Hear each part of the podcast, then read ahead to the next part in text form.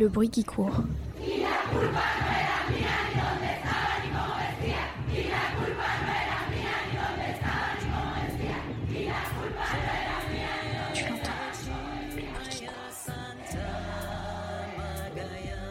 Tu l'entends La gronde des femmes.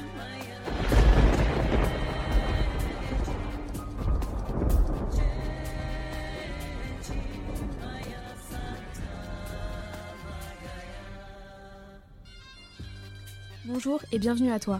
Tu écoutes actuellement Le Bruit qui court, ton podcast féministe internationaliste qui te présente à chaque épisode un pays et une de ses habitantes pour échanger sur ce qui nous lie, nous oppresse, nous oppose et nous libère en tant que femmes du monde entier. Nous voilà de retour pour cette saison 2 avec Bronwyn, notre invitée australienne. Salut Bronwyn. Salut, bonjour. Merci beaucoup de participer au Bruit qui court. C'est un plaisir. Alors aujourd'hui donc, on prend la direction de l'Australie, ce pays continent du bout du monde. Il est situé aux Antipodes et son petit nom officiel en tant qu'ancienne colonie britannique, c'est le Commonwealth d'Australie qui n'a officiellement que 250 ans. Alors l'Australie, c'est comme euh, dans Bernard et Bianca au pays des kangourous, mais sans kangourous en fait, depuis que tout a cramé. Mais en gros, c'est de nombreuses étendues sauvages, un immense bush, les sols rouges et arides, et bien sûr la grande barrière de corail, qui est euh, le plus grand écosystème sur Terre. Elle est longue de 2300 km et on la voit même depuis l'espace. Le pays abrite une faune incroyablement développée, des koalas, des wombats, des grands lézards, des serpents et quelques 1500 espèces d'araignées y cohabitent. Saviez-vous que l'air de la Tasmanie est d'ailleurs considéré comme le plus pur au monde? Bref, un Eldorado pour la biodiversité est très difficile à protéger apparemment. La capitale du pays est Canberra, mais on connaît aussi les grandes villes Sydney ou encore Melbourne.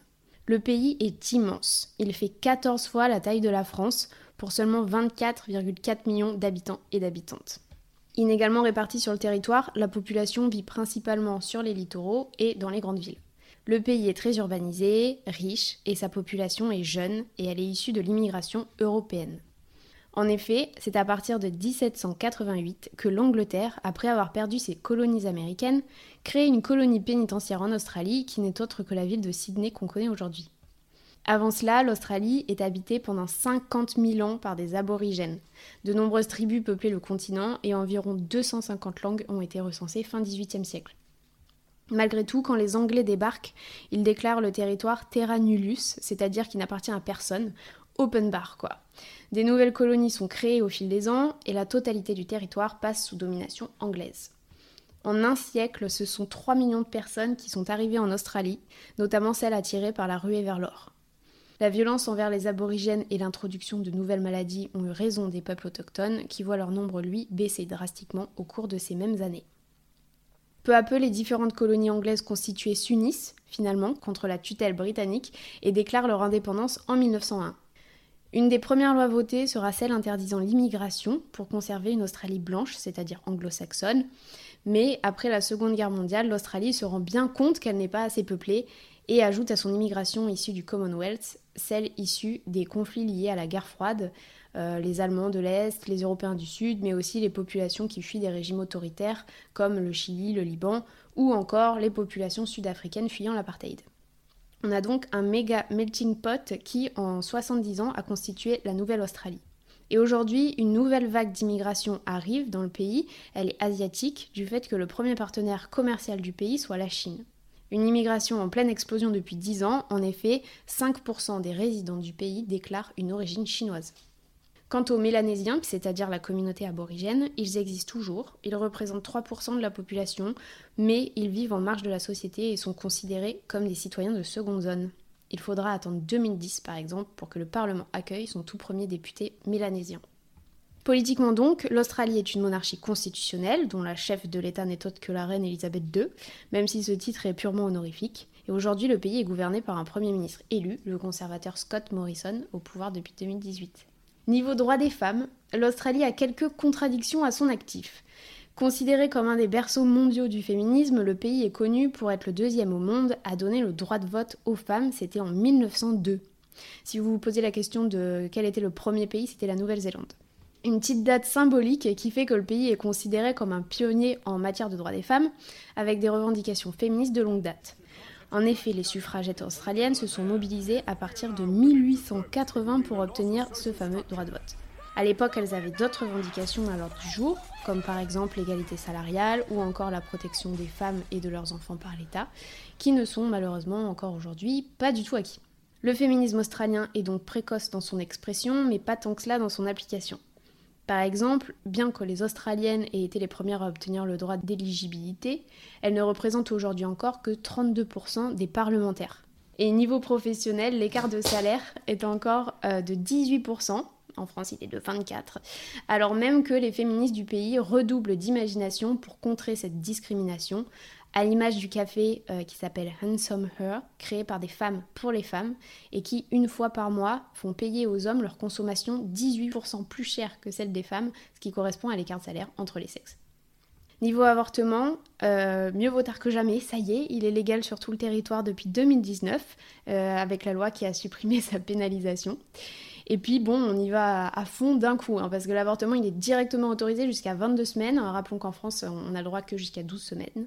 Donc euh, des décennies de lutte pour les féministes du pays qui ont rien lâché, bravo à elles. À côté de cela, les Australiennes, ce sont 240 000 femmes qui subissent chaque année la violence de la part des hommes. Chaque jour, la police fait face à environ 610 cas de violence exercées sur les femmes. C'est du délire. Et les chiffres sont en augmentation. Sur ces 610 cas, 149 sont exercés au sein du couple. Pour un tiers, il y a agression sexuelle. Et elle touche en majorité les femmes de 25 à 34 ans. Mais les Australiennes, en fait, elles sont force de proposition. Un problème, une solution. De la création d'applications mobiles par une féministe aborigène pour répertorier les violences conjugales à l'utilisation des caméras corporelles portées par les femmes pour identifier leurs agresseurs, les idées fusent mais les violences se perpétuent. Donc est-ce qu'il ne serait pas temps de prendre le problème à la racine plutôt que de développer des techniques de défense, c'est-à-dire réfléchir à comment endiguer la violence des hommes plutôt que de chercher des stratagèmes pour protéger les femmes, à l'image de la loi de 2009 qui interdit aux hommes auteurs de violences domestiques d'entrer sur le territoire. Donc c'est un symbole fort pour, euh, pour l'Australie, ce pays d'immigration. Et pour la petite histoire, c'est grâce à cette loi que Chris Brown s'est fait refouler du territoire après avoir tapé sur Rihanna. Donc la violence des hommes, c'est le thème que tu as choisi, Brenouine. On y reviendra dans un second temps. Mais déjà, qu'est-ce que tu penses de tout ça, de tout ce que je viens de dire? Est-ce que ça correspond à la réalité que tu connais? Euh, Oui, carrément. Euh, c'est l'Australie, c'est vraiment un pays de, de contradictions quelquefois. Et euh, je pense que l'autre chose, et c'est une tendance mondiale, il y a une régression un peu en politique. Euh, surtout dans les pays anglo-saxons, euh, euh, on élu des politiciens beaucoup plus conservateurs qu'avant, quoi. Qu'ils ont, voilà, le fait qu'on est juste, on vient de, je savais pas, on vient de passer la loi que l'avortement c'est légal maintenant, en 2009. 2019. Et 2019, pardon. Et, et, voilà, et je pense que ça vient de le fait que maintenant, Scott Morrison, notre Premier ministre, il est conservateur, conservateur, c'est ça? Ouais, conservateur. Et, et, très religieux donc maintenant, on a une question de religion maintenant euh, qui va diriger notre société. Et euh, il y avait 20 ans, c'était pas du tout. Enfin, c'était impensable en fait. Et euh, c'est pareil dans les États-Unis, on voit plus en plus la religion qui prend un grand rôle majeur dans les décisions de politiciens parce que le, monde, ça regresse. Et justement, c'est pour ça que je suis féministe et que fortement, et je dis ça, parce que je trouve que même en disant que je suis féministe et de voir leur réaction quelquefois avec des gens et que c'est tellement négatif, bah justement, c'est pour ça que je suis féministe parce qu'on a encore besoin que qu'on se batte pour le, droit d'être une femme euh, euh, avec une voix, euh, avec un pouvoir, avec un pouvoir aussi. Mm, et en sécurité aussi. Et en sécurité. Et donc voilà, en Australie, c'est c'est quelque chose qui est flagrant. le violence en général, je trouve qu'on est un pays assez violent. Euh, ça soit au niveau euh, Angleterre, je pense que c'est un peu pareil, au niveau de, de bagarres dans les rues, euh, avec le foot, de choses comme ça, avec l'alcoolisme. Et je pense que c'est ça le problème aussi. Je pense qu'on est un pays assez alcoolique. Et je pense que ça fait partie de le problème. Et donc, forcément, il y a aussi le fait que, voilà, euh, de mec, il, pense qu'il peut taper la femme, quoi. Il pense encore mm. une fois que c'est quelque chose qu'il peut faire qu'il y a un problème. Avec l'alcool comme excuse, euh, qui est jamais une excuse, on est d'accord, mais est-ce que tu peux juste euh, revenir rapidement un peu sur ton parcours? Depuis combien de temps tu es en France? Voilà. ton parcours en général Mon parcours en général, oui. Donc, euh, moi, je suis née en France, de parents australiens. Euh, mon papa, il a travaillé pour INRA pour 4 ans. Donc, il était globalement en stage ici euh, pour 4 ans. Et donc, moi, je suis née pendant cette période-là. Je suis revenue en Australie avec mon frère et mes sœurs et mes parents quand moi, j'ai eu 2 ans et demi, 3 ans. Donc, j'ai malheureusement aucun souvenir de la France quand j'étais petit. et du coup, dès qu'on est entré en Australie, on est perdu le français. Voilà. Mais donc, euh, du coup, on est resté quand même une famille un peu francophone, francophile. Et donc, euh, j'ai fait mes études à Sydney, un peu l'équivalent de Sciences Po. Euh, voilà. Et avec ce diplôme-là, c'était un double diplôme. Donc, j'ai eu le droit de partir en France pour un an, de faire un an des études. donc, c'était à Rennes. Euh, et voilà. Euh, donc, après, j'ai décidé de ne pas rentrer en Australie. Je, restais en France parce que mon mari, j'ai rencontré à Sydney avant que j'ai parti pour la France. Du coup, lui, il est resté en Australie. Moi, je parti pour la France. Lui, il est revenu en France pour moi. Mm. Et j'ai déménagé à Clermont-Ferrand. Mais quelque chose qui est assez important pour moi, euh, c'était où j'ai grandi. Donc, moi, je viens de la Bouche. Je ne suis pas du tout un, ville de, un fille de, des grandes villes. Je viens de Dubbo, donc c'est une ville euh, mm, très mal vue en Australie. C'est une ville extrêmement importante, même si des gens en Australie vont rigoler que j'ai dit ça. Euh, parce qu'en en fait, c'est au plein centre de, globalement presque en plein centre de Nouveau-Gallois du Sud.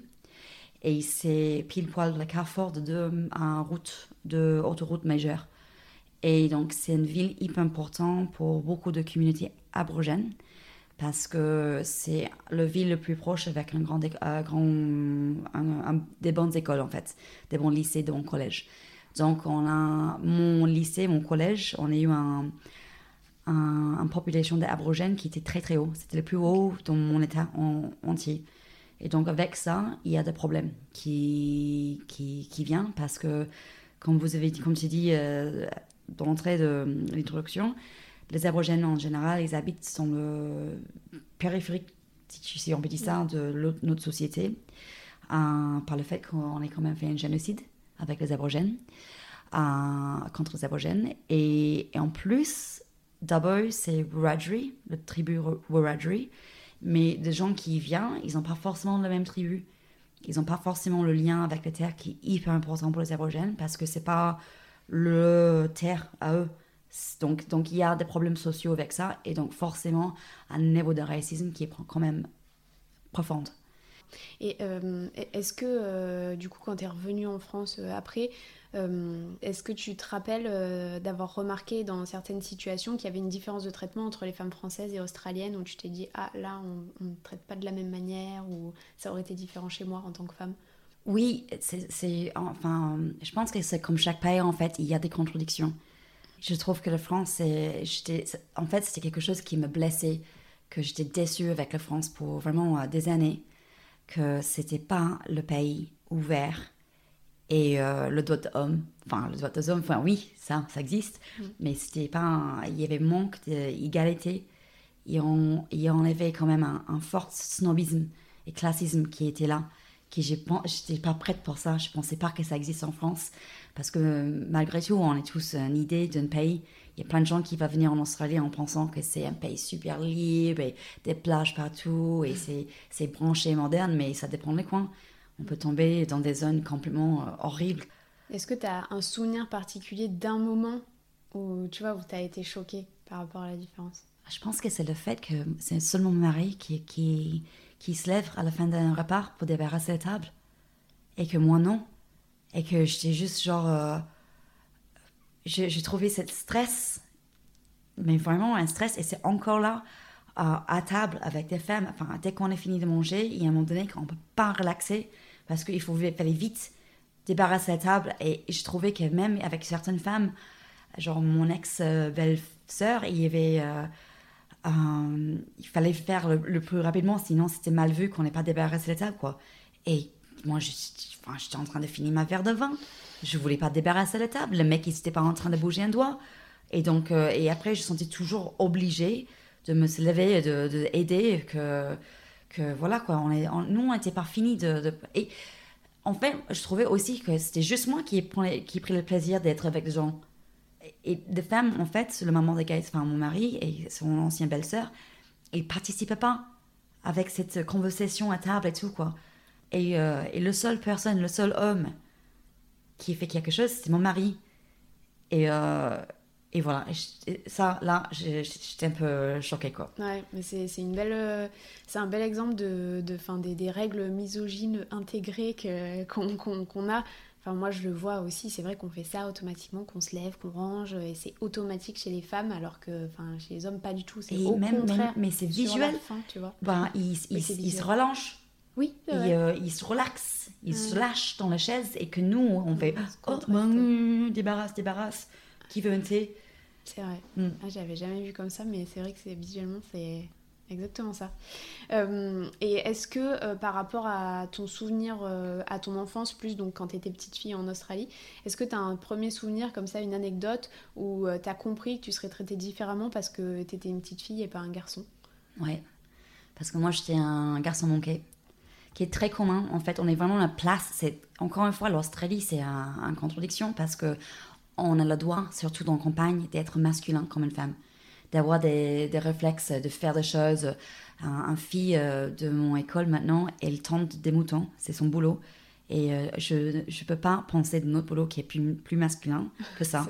c'est euh, surtout en Australie, c'est un truc de fou. donc nous, on a le droit de faire ce qu'on veut un peu.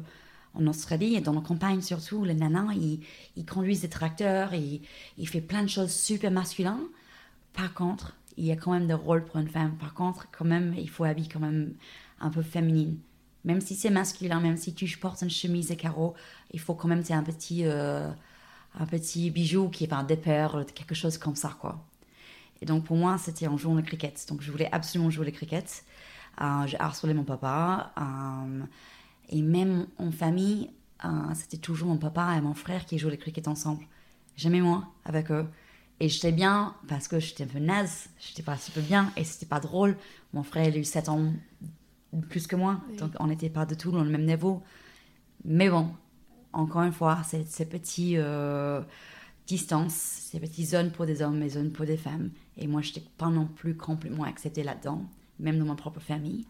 Mais euh, voilà, euh, et en plus, il n'y en avait pas en équipe féminine. Donc moi, j'ai eu besoin de jouer avec des hommes, enfin des, des garçons. Et je me souviens, il y avait un garçon qui était euh, un pote de notre famille. Même quand j'étais petite, je pensais qu'il fait mon mari quand j'étais plus grand. Et je réfléchis maintenant, à niveau, à quel niveau il était misogyniste? À, à 7 ans C'était un truc de fou. Et donc, et finalement, je disais à moi-même, euh, il est horrible, il est horrible comme garçon, il est juste toujours en train de faire une tête, mais pourquoi elle, c'est une fille, elle n'a pas le droit d'être là? Chaque fois que je faisais une erreur, il roule les yeux, oh là là, encore une fois, qu'est-ce qu'elle est naze. Sauf qu'avec les autres, c'était pas du tout un problème, mais avec moi, c'était toujours euh, super horrible. Et je me souviens une fois aussi, à un barbecue, on était en train de jouer, on était les seuls enfants. Donc je disais, ben, on joue. Il dit, bah oui, mais rugby. bon, bah, ok, cool. Et de jouer le rugby pour lui, c'était moi qui tiens le balle avec ma doigt qu'il puisse euh, les jeter où il veut, quoi. Et tu maintenais le ballon pour qu'il puisse taper dedans avec son pied, quand même. Ouais, bah, mm, mm. trop bien. Pour euh, la dernière petite question que je voulais te poser euh, dans cette partie, c'est où en est le mouvement féministe en Australie, du coup? Est-ce que est-ce qu'il il se renforce comme partout dans le monde en ce moment avec, tu sais, le mouvement MeToo qui a vraiment créé une vague, etc. Est-ce que le mouvement féministe dans ton pays, il est, il est vif? Je, je, ne sais pas, parce que ça fait quand même des années que j'habite pas en Australie. Mais à la même la deuxième chose, c'est que je vis dans ma boule à moi, avec mes potes et ma famille. Et donc, moi, j'ai envie de dire que bah, c'était toujours le cas. Le féminisme en Australie, c'était toujours quelque chose de très fort. On a une féministe très célèbre en Angleterre, c'est Germaine Gray. Elle était un des plus grands féministes des années 70. Ah, voilà, mais mais à la même temps, je, vois quand même que toi, tu as trouvé un café, enfin, comme tu disais dans l'introduction, qui, est super chouette. Et je pense que si, je pense que le féminisme en Australie, c'est quand même quelque chose de fort.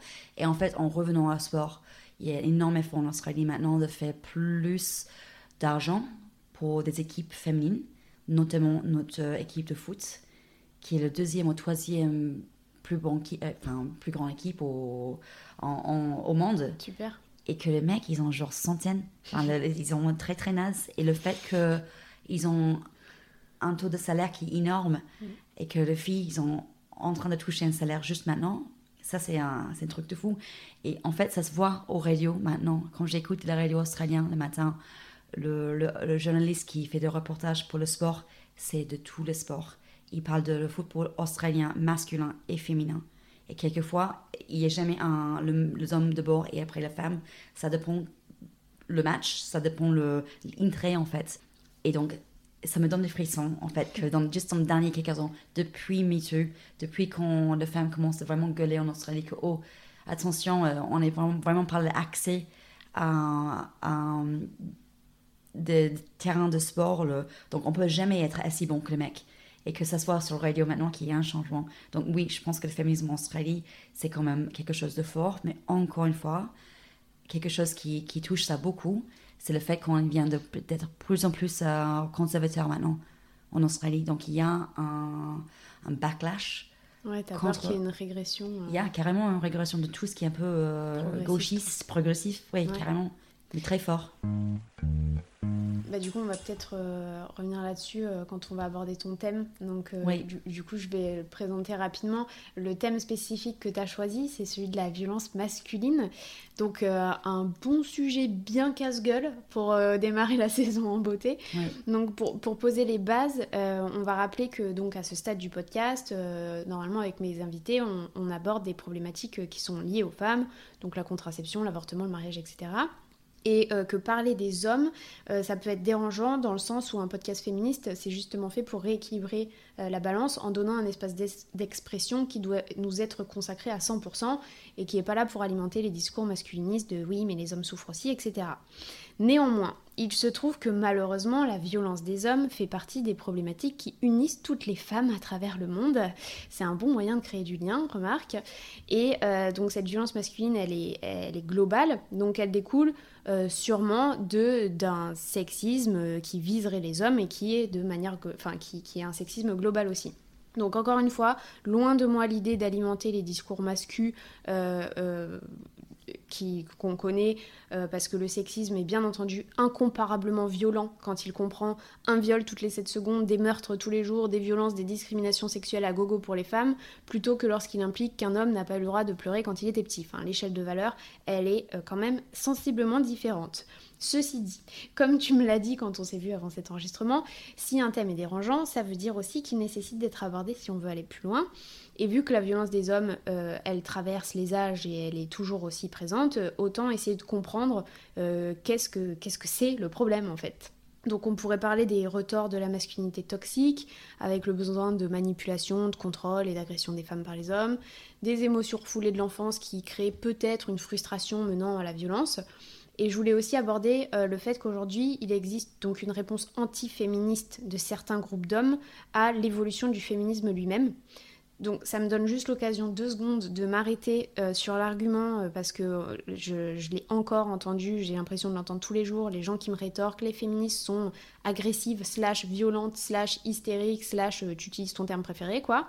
Je rappelle, je rappelle que le féminisme n'a jamais tué personne, alors que le machisme tue tous les jours, et que s'ajoute à ce machisme ordinaire, qui est déjà assez meurtrier comme ça, des hommes frustrés qui vont plus loin jusqu'au terrorisme misogyne, comme l'évoque Jessica Valentini, journaliste essayiste américaine. Alors quand j'entends parler de la violence et l'hystérie euh, des fémènes et compagnie, euh, on repassera. Donc à l'apogée des idéologies masculinistes, on a les incels, donc si vous n'en avez jamais entendu parler, incel signifie involuntarily celibate, donc les célibataires involontaires, et ils se définissent eux-mêmes comme des hommes laids qui n'ont aucun succès auprès des femmes et qui finissent par les haïr pour ça. Donc ça pourrait faire rire, sauf qu'on parle de haïr au point d'assassiner en fait. Comme il y a deux ans, quand Alec Minassian a fauché un groupe de 25 femmes avec sa fourgonnette, il en a tué 10 au passage. Il a posté sur Facebook euh, La révolution incel a débuté. Il a suivi donc les pas d'Eliot Roger en 2014. Lui, il avait abattu six femmes après avoir déclaré vouloir punir toutes ces salopes blondes qui l'ont rejeté. Avant cela encore, euh, rappelons-nous de la tuerie de l'école polytechnique de 1989 à Toronto, quand Marc Lépine a ouvert le feu sur une classe de femmes ingénieurs, tuant 14 d'entre elles, juste après leur avoir dit qu'il allait les tuer parce qu'elles étaient des féministes. Donc aujourd'hui, les hommes incels, ils continuent, ils appellent au viol, au meurtre, ils saluent les attaques à l'acide et mènent des campagnes de cyberharcèlement lourdes de conséquences. Donc la communauté des incels, elle est ultra présente aux États-Unis et au Canada. En France, il reste minoritaire, mais il existe des hommes qui fantasment toujours une crise de la masculinité, pourtant qui est clairement démentie par les chiffres, mais euh, ils s'en servent pour justifier des actes euh, qui sont sexistes et violents. Donc on va se poser la question de savoir pourquoi, euh, quel rôle le sexisme a en fait dans ces comportements, pourquoi tant de haine, pourquoi la violence? Euh, Bronwyn, toi qui viens d'un pays où le mot féminisme est accepté, comme on disait dans le débat public depuis bien plus longtemps qu'en France, la violence des hommes australiens, elle s'atténue pas comme je l'ai dit avec euh, les, chiffres des violences faites aux femmes qui augmentent. Donc, c'est quoi ton, ton point de vue là-dessus? J'ai plein de points de vue. et, et c'est quelque chose de difficile parce que ben, moi, je me considère que je viens d'une famille féministe, que je viens d'une famille globalement progressive et une famille matriarcale. C'est-à-dire que ma grand-mère, surtout euh, maternelle, et mon grand-mère paternelle, en fait, justement, c'était vraiment eux euh, qui ont, qui, qui ont euh, géré le, famille, en fait. Ma grand-mère maternelle, elle était euh, éduquée au FAC de Sydney pendant la Deuxième Guerre mondiale. C'était quelque chose, donc quelqu'un assez éduqué pour l'époque, c'était quand même hallucinant. Elle a eu neuf enfants, elle a toujours bossé toute sa vie, elle était prof d'anglais. Euh, c'était quelqu'un extrêmement euh, intelligente. Elle a écrit deux livres. Euh, elle était froide comme tout. elle était pas quelqu'un forcément super maternel, mais c'était un matriarche dans le sens que souvent, le reine Victoria me pensait de ma grand-mère. Donc vraiment quelqu'un avec un fort caractère. Euh, mais malheureusement, euh, même dans ma famille, je vois que mon frère, il est plus en plus vraiment fortement contre le féminisme. Ce que, et ça me choque. Et même mon beau-père, euh, le mari de maman, ma mère, il a de, un parole, pas contre le féminisme, mais pourquoi pourquoi tu as besoin de dire que tu es féministe Et moi, je me considère jamais que j'étais un, féministe euh, un peu militant. Euh, voilà, moi, je suis féministe. C'est juste que si quelqu'un me demande, bah, bien sûr, bien sûr que je suis féministe. Et cette réaction, c'est la même réaction que j'ai eue au lycée, au collège, en 2001, 2000. Et ça me choque que je vois plus en plus maintenant. Et et donc, je ne sais pas pourquoi, mais je trouve que des gens, ils ont, surtout, encore une fois, en Australie, un pays qui est plus en plus conservateur, plus en plus extrême droite. C'était jamais vraiment un problème. On a eu toujours racisme en Australie, mais maintenant, c'est euh, mobilisé. Et c'est avec l'Internet qu'il peut être mobilisé. Et c'est avec l'Internet qu'on peut euh, avoir tout et n'importe quoi comme information, quoi. Et donc même, je, viens de lire un article sur un féministe qui a trois, euh, trois, euh, trois enfants, trois, trois, petits garçons. Et euh, à quel point il peut trouver n'importe quoi sur le net en disant oui en fait maman 52% de, des accusations de viol sont fausses mais où ça sort mm. donc ils ont regardé ensemble où ça sort etc quoi donc voilà, mais de, revenir à la violence. Euh... Parce que tu parlais de, ton frère euh, qui a du coup une réaction un peu anti-féministe par rapport à ce qui se passe, mais du coup, ça enfin, qu'est-ce qu'il dit? C'est quoi euh? Non, je pense que c'est parce que euh, il est tout seul, il n'y a pas beaucoup de gens autour de lui. nous, on est loin, enfin, mes soeurs et ma mère, on est loin de lui. Et je pense que c'est une réaction contre son ex, un peu. Je, je ne sais pas, je ne peux pas l'expliquer. Mais le problème, c'est qu'il n'est pas de tout tout seul de ma vie. J'ai énormément d'hommes dans ma vie, pas forcément des hommes importants comme mon frère, mais des bonnes potes qui ont juste. Mais le féminisme, c'est juste un truc horrible. C'est vraiment à cause de eux qu'on peut rien faire maintenant. On peut, on peut pas se draguer, enfin, nana, sans avoir hyper peur. Et moi, j'arrive même pas à m'exprimer tellement que ça me choque d'avoir des bonnes potes, des gens un peu. Enfin, normaux, je veux dire, euh, avec une parole, mais, mais pourri. Et euh, en fait, en grassant un peu plus avec ces hommes-là, je trouve qu'il va pas bien. Je trouve que c'est des gens, en fait, qui a, qui a, qui a des problèmes émotionnels et ils n'ont pas un accès à soit un accès avec des gens où ils peuvent parler de ce genre de choses, choses ou même pas un accès dedans eux-mêmes parce qu'ils n'ont jamais appris d'être doux avec eux-mêmes, de, de, parler des choses émotionnelles. Euh, pourquoi je vais pas bien, pourquoi, euh, pourquoi ça passe comme ça. Et non, ils n'ont pas non plus, euh, surtout mon frère, comment dire, lui il était victime, si tu veux, de situations quand même sexistes à cause de femmes. Lui était victime d'avoir des nanas qui crachaient sur sa gueule, enfin des choses horribles. Et après ils ont dit, bah oui, c'est lui qui m'a agressé en fait que c'est le renverse. Mm. Et donc pour lui, c'est le féminisme, c'est des mensonges parce que c'est lui les victimes. Mais lui, il voit que des choses dans une échelle de sa monde, ses expériences à lui. Et oui, il était victime si tu veux. Mais nous, on parle pas de ça. On parle d'un système entier qui fait que les femmes sont toujours les victimes. Et donc lui, c'est comme le racisme aussi, quoi. Qu'il voit pas forcément que le racisme, c'est un truc global, une construction énorme, mondiale et que même si lui il était victime d'un racisme lui-même, il, est comme, il reste quand même un homme blanc d'un certain âge, donc il est, il est juste pas de bol au lieu d'avoir un système entier qui est créé d'être contre lui quoi. Et il n'est pas cette vision-là, il n'est pas cette recul. Donc en fait, ce serait plus une forme de, de méconnaissance et euh, un petit peu de bêtise entre guillemets, pas, parce que tu n'arrives pas à voir plus loin que le bout de ton nez, quoi. C'est ça. C'est ça. Et sous couvert de euh, aussi de d'éducation qui ferait que si on leur a pas euh, appris par exemple, enfin, je pense, tu vois, tu disais que les hommes du pays, ou le pays était quand même assez violent, les bagarres, tout ça. Ça m'a fait penser au fait que oui, les mecs, quand ils s'engueulent, euh, de toute façon, ça c'est un truc voilà qu'on dit depuis qu'ils sont petits. Euh, les mecs ils s'engueulent, ils, résolvent le conflit avec un bon point dans la gueule, après ça va mieux, alors que les filles elles, piaillent, elles piaillent. Donc ça c'est bien sexiste comme discours, mais en même temps c'est vrai que c'est la réalité. Et si on, met ça à l'échelle des violences euh, femmes-hommes, enfin homme-femme pour le coup, bah, c'est exactement ça quoi. Bah, c'est ça, et pour moi il est jamais appris d'avoir de, ressources émotionnelles. Mm. Il est jamais appris de, de, s'exprimer autrement. Et je pense que c'est quelque chose de global en Australie.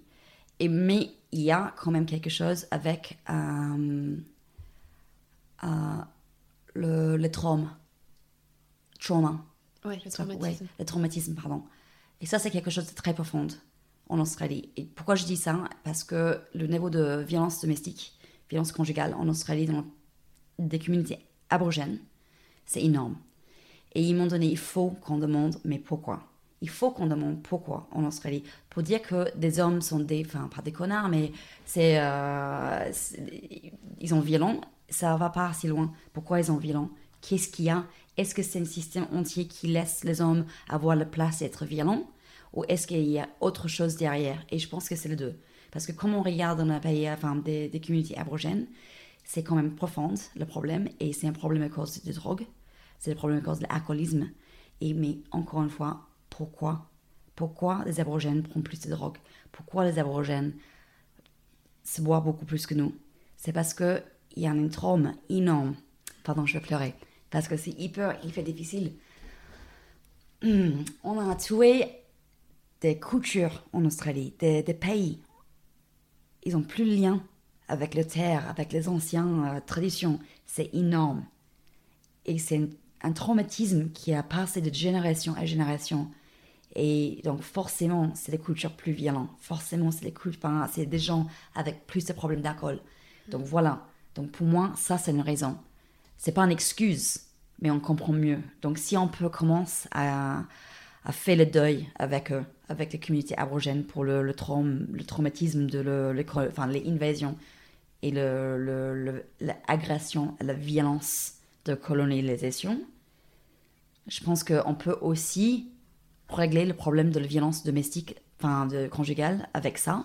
Et je pense que c'est aussi une méthode de comprendre la violence en Australie avec les hommes, parce que je ne pense pas que c'est juste une question simple que des hommes ils pensent qu'ils ont le droit de faire ça avec des femmes. Je mm. Je pense pas. Je pense qu'il y a quelque chose beaucoup plus profond.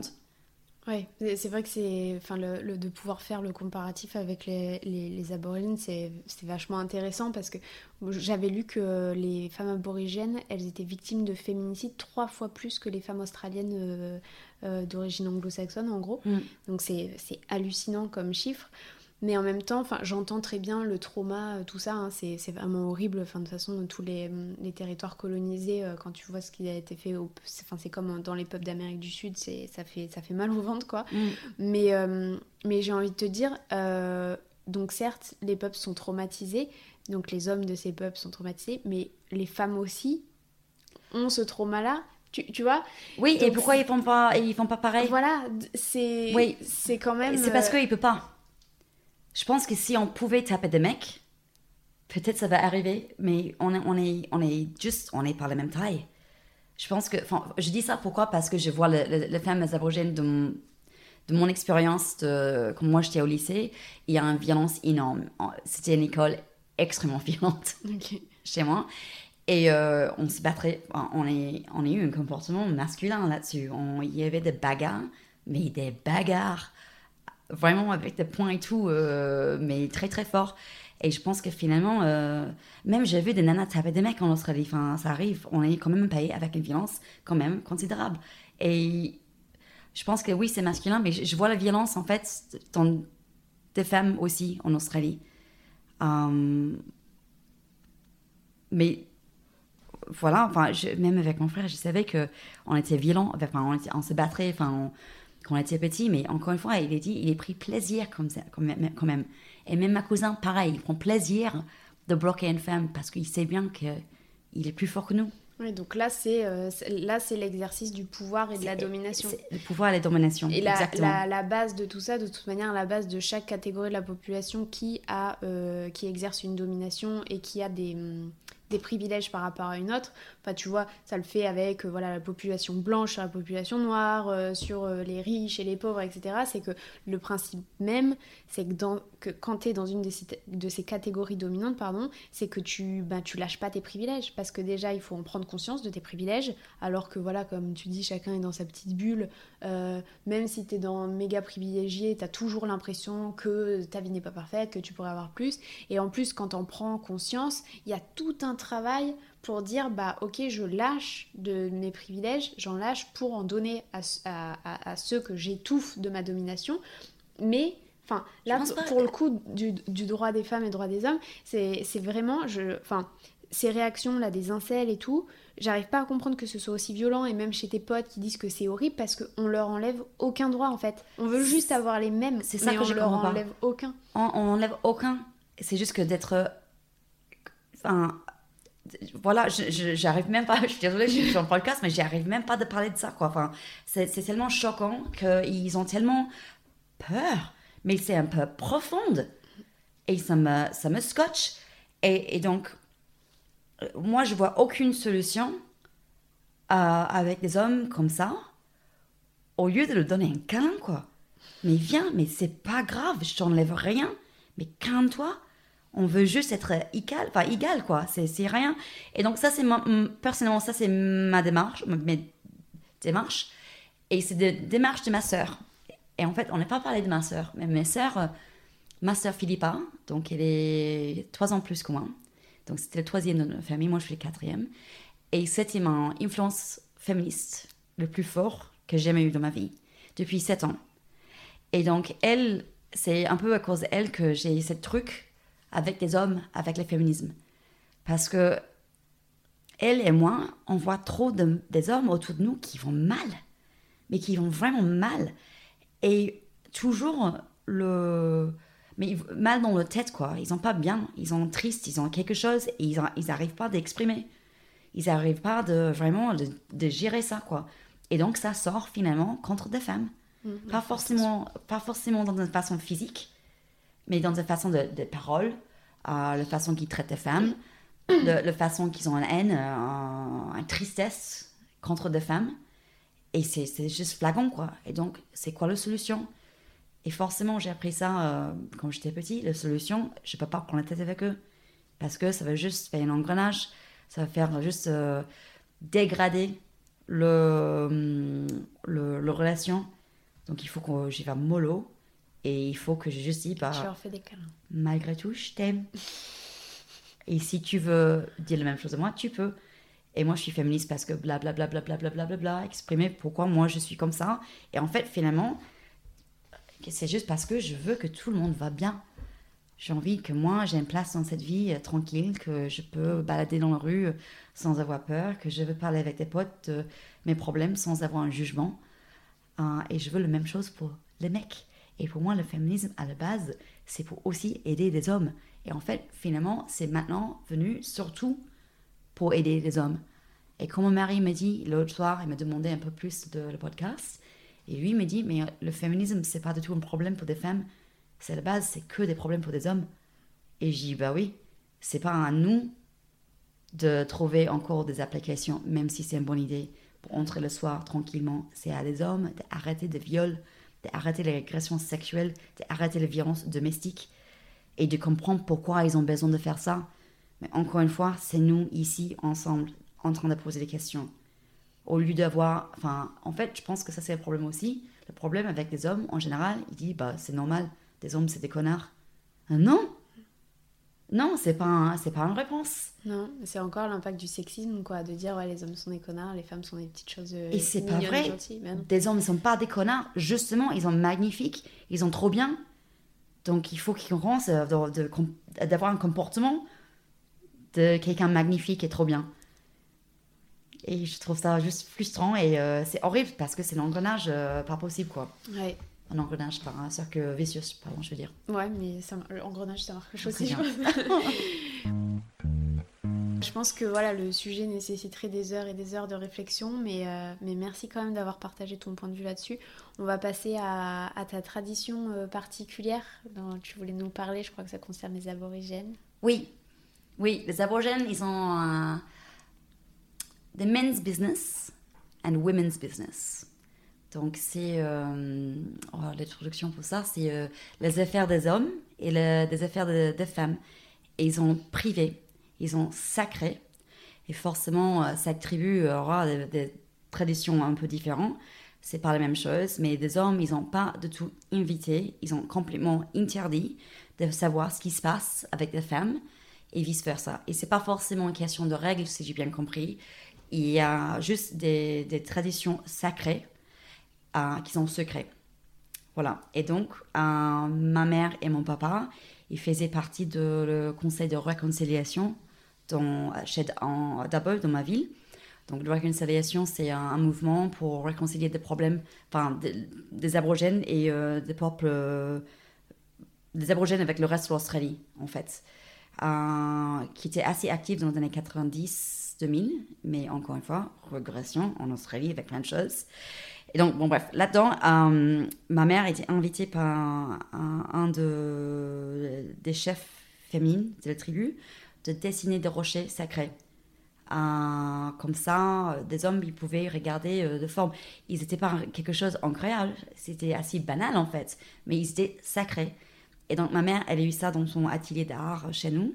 Et donc mon papa, il était interdit d'entrer dans cette pièce si des rochers n'étaient pas couverts. Et donc voilà. Et donc en fait, c'est quelque chose de très fort pour les aborigènes, Mm. cette, euh, ces, ces traditions. Et donc euh, des didgeridoo, du coup, c'est quelque chose, c'est un instrument purement masculin. Les femmes n'ont pas le droit de, de le jouer. Et voilà, dans le monde moderne, quelquefois, ça me dérange. C'est euh, ces ségrégations de sexe.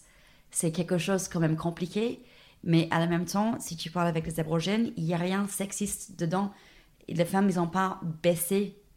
Ils n'ont pas en soumission avec ça. C'est juste que chacun sont des petits trucs culturels, sacrés à faire. Et ça reste digne et ça reste, voilà, privé.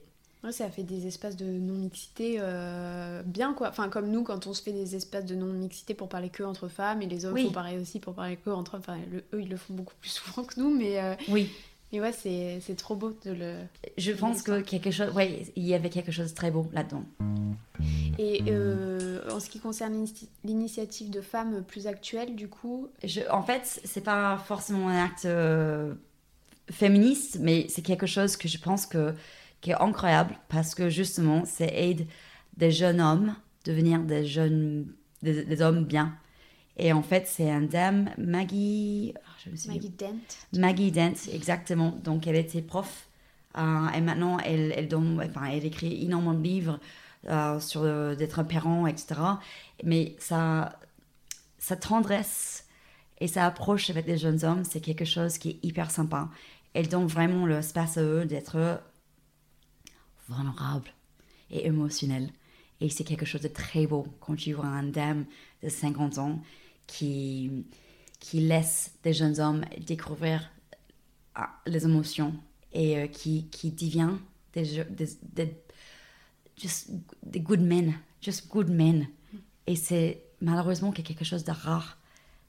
Et c'est un problème. Et donc, si on peut, ensemble, en communauté, en- en société en général, aider des hommes plus, parce que malgré tout, je pense que même s'ils ont tout, ils ont vraiment tout en général, les hommes. Ils ont accès à tout, ils ont moins de problèmes, mais ils n'ont pas forcément un, des structures émotionnelles. Et je pense que c'est un des plus grands problèmes en- au monde. Ça complète bien euh, du coup tout ce, qu'on, tout ce dont on a parlé avant. Euh, du coup, c'est, qu'est-ce qu'elle fait exactement pour les aider? Elle, euh, Bah, en fait, c'est.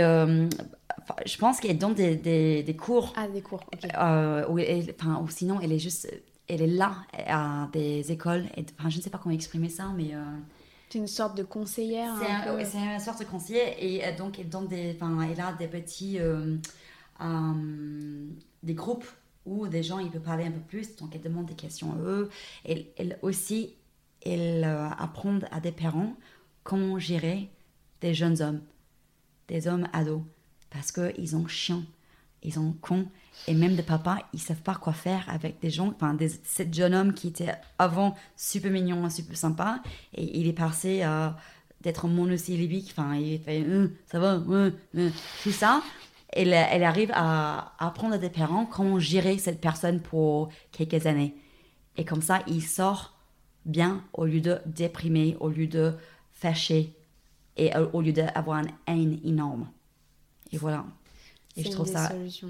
juste génial. Ouais. C'est génial. Après, enfin, comme euh, on, on le disait quand on s'est vu avant cet enregistrement, c'est euh, moi je te disais que moi j'ai, enfin, je trouve ça très beau hein, de, de partir du principe de donner de l'amour et tout. Enfin, de toute façon, c'est une très grande sagesse. C'est là qu'il faut, enfin, c'est euh, c'est le Graal, c'est à ça qu'il faut attendre et arriver. Mais quant à hum, je, pense qu'en tant que femme qui a subi voilà, euh, la, domination patriarcale euh, toutes nos vies, etc., on peut aussi s'accorder le droit, euh, et je pense que c'est important de le dire aux, aux- aux filles qui ont envie d'être en colère, le droit d'être en colère, parce que c'est tellement violent ce qu'on... Mais on est d'accord, hein, de toute façon. toi. Oui, on est carrément d'accord, mais on peut faire les deux. On peut faire les On deux. peut faire. Il- Non, il Mais faut des- faire les deux. Il faut faire les deux. Ouais, mais des fois, quand on peut plus aussi, euh, tu vois, par exemple, euh, moi j'ai quand même plusieurs mecs qui m'ont dit Ouais, mais comme tes potes à toi, oui, mais on peut plus rien dire dans la rue maintenant, les filles elles nous agressent alors qu'on a juste dit bonjour. Bah, en fait, non, parce que si t'es le 15e à euh, me dire bonjour dans la rue, oui, je vais peut-être, je vais, je vais m'énerver en fait, parce que c'est c'est de l'usure, c'est de l'usure, c'est de l'usure. C'est ça. Et Mais c'est aussi la violence qui est cachée derrière le bonjour. Parce que Bien nous, sûr. on ne sait pas. On ne sait pas si tu es un mec gentil, comme tu dis bonjour. Aussi, moi, je réponds dit bonjour. Est-ce que moi, je vais être violée après? Et euh, tout le monde me dit, mais tu as répondu, ta faute. Mm. On ne peut pas savoir. Donc, pour nous, il faut qu'on on pense que chaque mec, et, c'est vrai, chaque mec, il a le potentiel de nous tuer, de nous agresser sexuellement, de nous... Enfin, non. Donc, on ne peut pas prendre le risque, quoi. Mais c'est aussi normal de, du coup d'être soit en colère, soit pas prête à euh, toujours euh, donner de l'amour euh, à des potentiels agresseurs. Et juste pour, j'ai en fait en faisant mes recherches pour préparer l'épisode, je suis tombée sur une étude assez intéressante où ça y est, ils ont enfin officiellement avec une étude scientifique, c'est la University of London qui a fait ça, ils ont enfin démontré que les femmes avaient, je crois, euh, 30% de plus de chances de développer des maladies mentales, des dépressions, des burn-out, etc. parce qu'elles sont femmes, parce qu'elles vivent les discriminations au jour le jour. Il parlait même pas de violence euh, sexuelle ou de viol ou tout ça, il parlait juste de euh, harcèlement de rue, euh, discrimination au travail et, ce genre de choses, de petites choses qui sont mais non, c'est de l'humour, mais non, c'est de la drague, mais non, c'est pas gentil. Et eh ben il a été prouvé que ça crée une forme d'usure dans le, dans le cerveau des femmes, que vraiment ça use, ça use, ça use et que bah, ça débouche mais vraiment incroyablement sur des dépressions etc. Donc, à ne pas, à ne pas minimiser quand on dit qu'on peut pas parler aux femmes dans la rue et tout. Enfin, c'est... Oui. Je, je trouve... tu lèves le doigt. Oui, oui, je le vois. parce que justement, je suis d'accord et c'était quelque chose aussi qui me scotchait un peu en France. c'est quelque chose qui me fatigue beaucoup et c'est rien, mais c'est énorme. Et j'ai vu en, cette, truc en, en, en exemplaire sur la télé l'autre jour. En fait, c'était un, un, game show. C'est un, émission de télé anglo-saxon, enfin britannique, qui est très très con, extrêmement drôle. Et en fait, c'était une équipe, donc deux hommes et une femme. Ils ont eu besoin de trouver une solution dans une chambre. La nana, elle est trouvée en deux secondes. Elle dit, bah c'est ça. Et deux autres hommes disent, ouais, ça peut être ça. Ok, bon, sinon, c'est quoi l'autre? Blablabla. Est-ce que c'est ça? Est-ce que c'est ça? Est-ce que c'est ça? Elle dit, ben non, c'est ça. Et euh, ils ont continué de parler. Et donc, derrière le dos, elle fait bon. Et donc, elle a fini le, le tâche parce qu'en fait, c'était l'action. Ils ont eu besoin de trouver l'action et de le faire. Donc, c'était hop, je ne sais pas, genre sorti sur un jambe 100 fois. Donc, elle est juste d'accord. Donc, elle est juste derrière eux. Nana assez ronde, 50 ans, 50 balais, en train de faire un, sorte euh, sur un jambe 100 fois. Et le mec, il, il sifflait euh, le, le siffle. Et il dit, bah voilà, vous avez gagné. Il dit, mais quoi? Il dit, bah oui, elle a, sauvé, elle a trouvé la solution. Et ils n'étaient même pas au courant. Ils n'étaient même pas, ils n'ont même pas entendu le deuxième, troisième fois qu'elle a trouvé la solution. Ils n'étaient même pas au courant qu'elle était en train de finir leur tâche. On, fait la solution. Ils n'ont même pas entendu le siffle parce qu'ils ont dit, bah, c'est quoi ça? Et mais c'était un truc hallucinant. Donc ils ont même fait la blague que c'était un exemplaire parfait de la galère de, des femmes. Quoi. Et moi, en France, j'ai vu ça avec des hommes. Chaque fois que mon mari et moi, on a eu besoin de faire les travaux, chaque fois qu'on était avec une agence immobilier, chaque fois qu'on était avec un mec pour quelque chose un peu masculin en France, pour des entreprises, etc., moi, je pose des questions. Des hommes, ils m'ignoraient. Je n'étais même pas là. Et une fois, on était en train de refaire un immeuble qu'on vient d'acheter.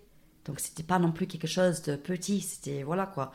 Et moi, je disais, en fait, ici, avec le lit, peut-être on peut faire blablabla, quelque chose de comme ça. J'ai dit ça carrément à, le, chef d'ouvre. Et il me regardait. Il a tourné à mon mari. Il répétait ces mêmes mots à moi, à mon mari, en disant Est-ce que, est, que tu penses que ça peut être une bonne idée? Tiens, qu'est-ce que je suis fière de moi? J'étais juste Waouh oui, ouais, on nous euh, manque de considération. C'est euh, juste qu'ils ne sont même pas posé des questions que moi, je, si moi j'étais là. Mm, mm, mm. Et ça, par contre, je trouve ça beaucoup plus en France qu'en Australie. Ok. Je bah, trouve que le sexisme, le sexisme en France, je trouve que c'est en, global encore plus là qu'en Australie. Euh, mais c'est plus soft qu'en Australie, dès que ça arrive, c'est genre violence euh, au viol ou quelque chose d'horrible comme ça. Mais en quotidien, je ne sais pas. Je trouve que c'est plus flagrant en France, en petite quantité, en quotidien. Genre le sifflement dans la rue, ça n'existe que, enfin, très peu en Australie. C'est beaucoup plus en France. Le harcèlement de rue est moins présent en Australie. Oui, carrément. Sauf que quand des mecs sont bourrés. Et oui. Mais ouais, c'est. Euh, j'avais aussi envisagé de, dire que, euh, en fait, euh, les masculinités aussi dépendent beaucoup des pays et que nous, donc la France, ça fait partie des pays latins, mais un petit peu moins. Donc il y a tous les clichés sur les Italiens, les Espagnols qui seraient très très machos. Et nous, par contre, en, France, un peu plus, voilà, gentleman et tout. Et il y avait Isabelle Adjani, après le mouvement MeToo, qui, qui avait dit, suite à l'affaire Weinstein, que en France, le sexisme, je cite, est autrement sournois. Il y a trois G galanterie, grivoiserie, Et en fait, sous couvert de ces belles excuses, c'est le sexisme à la française, tu vois. Sous couvert de galanterie, de oh mais non mais c'est des blagues tu comprends pas, euh, oh mais non mais j'ai eu une vie de jeune homme, euh, hashtag Gérard Darmanin, euh, voilà pour, enfin.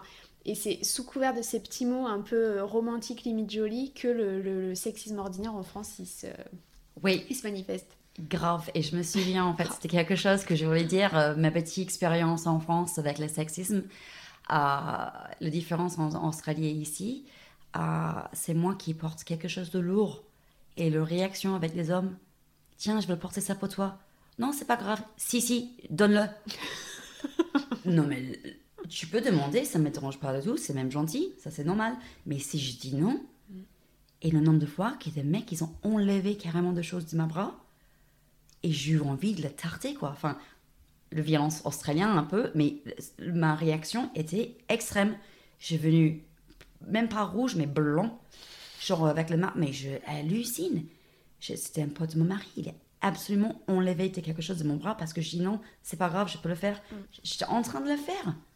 Et ça me, ça me fait un rage, mais Bah, ouais. peut-être un peu irrationnel en fait, mais ça me, ça me vraiment. euh, Et ça, c'est voilà, c'est pas le cas en Australie. Donc, ouais, pas forcément euh, des hommes, mais il va dire Mm. bon, tu veux un coup de main? Non, ok, très bien, vas-y, débrouille-toi. Ok, ouais, chouette. un bel exemple de, de la galanterie à la française qui, oui, enfin, sous couvert de c'est gentil et tout, je fais ça pour toi, euh, mais non, c'est juste nous mettre dans une position de, de Faible. faiblesse tout le temps. Oui, je suis besoin de t'aider parce que qu'est-ce que tu n'y arrives pas sans Ouais, moi? tu vas pas y arriver. Qu'est-ce que c'est important Ouais, c'est, je trouve ça hallu- hallucinant.